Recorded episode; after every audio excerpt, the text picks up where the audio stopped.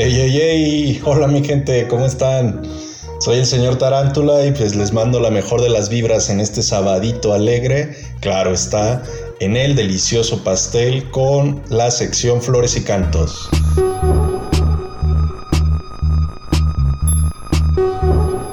El día de hoy, una flor póstuma. Si recuerdan, o si nos han escuchado, hemos hablado de dos libros póstumos de Ramón Martínez Ocaranza. Sí, otra vez Ocaranza. Lo siento, pero es un monstruo de la literatura michoacana. Bien. En otros momentos, y estas cápsulas las pueden encontrar en Spotify, si nos buscan como Silla Vacía Editorial, en otros momentos ya les hablamos de dos flores póstumas de Martínez Ocaranza. Una de ellas, El Jaguario, que tiene como subtítulo Este es el mundo en que vivimos, y otra que se llama El Eterno Por qué. Bueno, hay otras tres obras póstumas y de una de ellas les voy a hablar que se llama José Revueltas o El Verbo Torturado. Está fechado en los primeros meses del otrora 1976.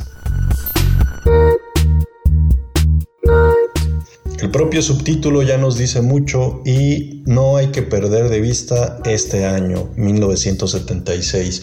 ¿Por qué?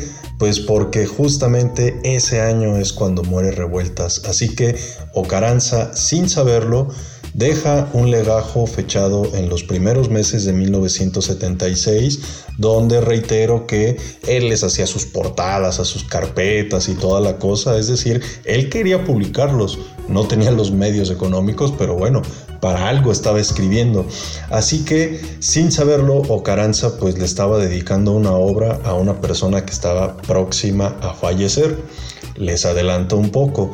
Fallece Revueltas en el 76, Ocaranza ya había terminado este libro, El Verbo Torturado, y en lo que resta del año dicen que Ocaranza cayó en una profunda depresión y no era para menos, había muerto su compadre, literalmente su compadre, un monstruo de la literatura mexicana, y lo que resta del año le dedica a escribir otro libro, un poemario que se llama El libro de José. Claro está, en algún momento hablaremos de ese texto, pero ahora nos regresamos a José Revueltas o El verbo torturado. ¿Por qué era importante señalar esto? Porque prácticamente todo el año de 1976, Ramón Martínez Ocaranza se lo dedicó a escritura para su compadre José Revueltas.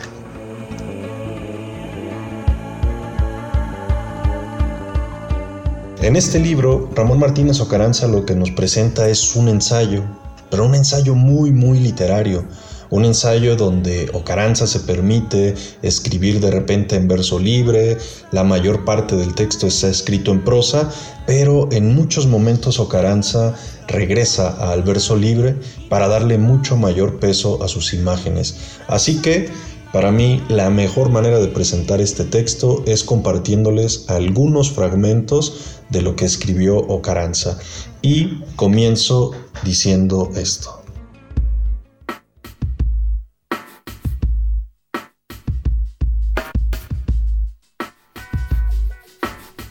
Ramón Martínez Ocaranza, José Revueltas o El Verbo Torturado. Escribir sobre la obra literaria de José Revueltas es estar en la lista de los excomulgados, porque José Revueltas es un escritor excomulgado. Pertenece a la tribu de los maldecidos. Sus huesos se han paseado por las Islas Marías y por Lecumberri, porque por las prisiones de México solo se pasean los huesos de los héroes que están amasados con los divinos signos de la dignidad.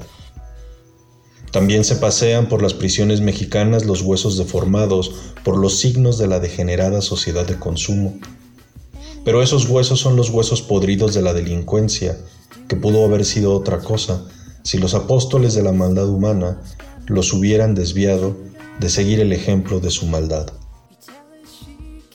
Ser héroes de la dignidad en tiempos de conculcación es camino de muerte. La cárcel y la tumba son pedestales para el héroe. Solo que el gran revueltas es un héroe que vive, pero aún lo esperan las tumbas y las cárceles si ya se hubiera muerto, si lo hubieran matado sus torturadores, Tal vez sus asesinos le hubieran levantado un pedestal como los pedestales que le levantan a Hidalgo y a Morelos para ensuciar en los aniversarios de su muerte, de su asesinato, los signos de su dignidad.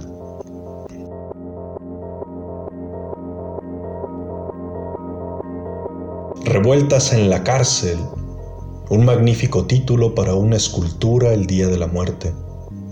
Por eso he titulado mi trabajo José Revueltas o el Verbo Torturado.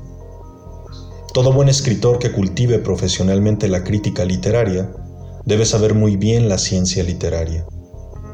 Pero lo que no sabe todo buen escritor que cultive profesionalmente la crítica literaria, porque sabe ciencia literaria, es que hablar de revueltas es, como ya dijimos, difícil y peligroso. Porque José Revueltas es un novelista que arranca de su praxis política, ideológica, sus sangrantes imágenes que se dicen con técnicas no conocidas ni por los literatos.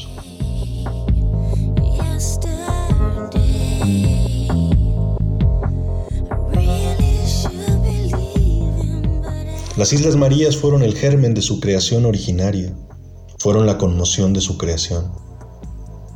Sin las Islas Marías, Revueltas hubiera sido Cervantes sin la cautividad en manos de los turcos o sin la cárcel en Sevilla, como Dostoyevsky sin Siberia, como Dante sin la desgracia del destino. Revueltas es Ariel, es Teseo, es Ulises, es el ser de la Biblia con el verbo en sus flechas, es David desmadrando la inconmensurable impotencia de los gigantes.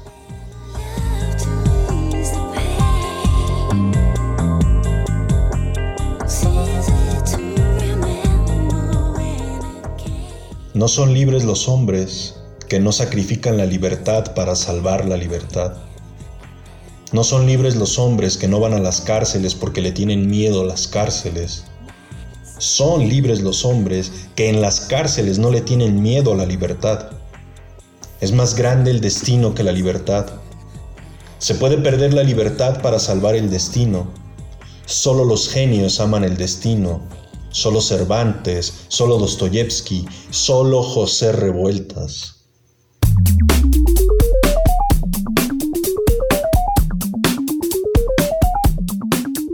¿Qué tal, eh? Pues bueno, así es como terminamos las flores y cantos del día de hoy. Yo me despido de ustedes, soy el señor Tarántula y les agradezco muchísimo su atención. A Roberto Castro le agradezco la producción de esta cápsula y pues ustedes ya se lo saben. Si les interesa este libro, búsquenos en redes sociales como Silla Vacía Editorial y se los podemos hacer llegar a cualquier parte de la República Mexicana. Me despido con esta rolita de Greta Manfleet a ver qué les parece. Ya se lo saben, banda. Hay que estar tranquilos y tropicales. yeah.